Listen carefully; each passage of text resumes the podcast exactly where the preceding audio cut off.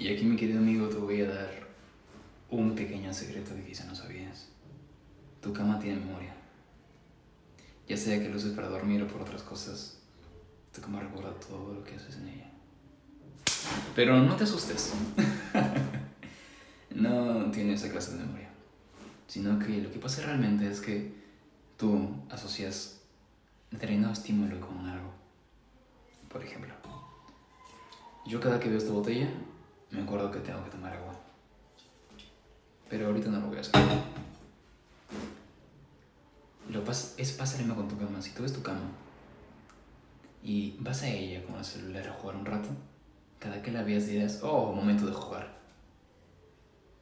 ¿Me entiendes? Por ejemplo, vas al gimnasio y las pesas y dices, oh, momento de entrenar. Y es porque las cosas tienen memoria. Las cosas te dicen qué hacer o qué no hacer.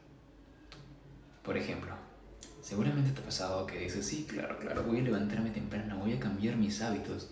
Vas a la cama, duermes temprano, en el mejor de los casos. Pones alarma a 6 de la mañana, 6 y media.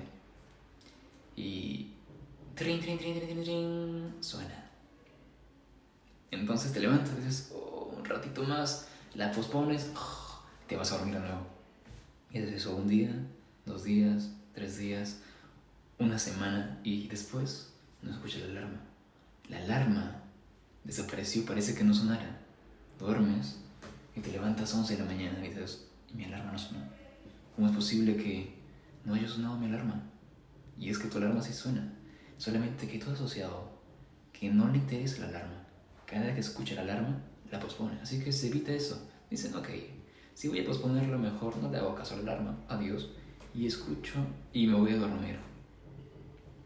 ¿Ya ves? Todo depende de la memoria que le das a las cosas. Por ejemplo, algo que te recomiendo muchísimo es que si quieres comenzar a adelantar temprano, cámbiale el sonido a la alarma. Y vas a comenzar a escuchar, no, pero esta vez sí, levántate con energía y dices, sí, yo voy a dominar este día. Este día es mío. Y ese día va a ser tuyo. Entonces, puedes crear tantos hábitos como sea posible solamente si cambias tu entorno. Una, un simple, una simple variación puede alterar todo. Por ejemplo, cambiar el sonido de tu alarma. Por ejemplo, cambiar la posición de tu cama. Cambiar de lugar las cosas. Y tu cerebro va a decir, oh, mira, este lugar es nuevo. ¿Cómo voy a hacer esto aquí? Por ejemplo, esta es mi oficina. Cada que entro acá es para crear o para entrar a clases o para trabajar en alguno de mis proyectos. No entro para nada más. ¿Ok? Si por algún motivo llega un tope que me diga que algo está cambiando, simplemente cambia de posición algunas cositas y es como que un nuevo estímulo, un nuevo comienzo y un nuevo reseteo. ¿Me entiendes? Es como guardar partida en los juegos. Regresas donde querías y creas nuevos hábitos. Crea tus hábitos.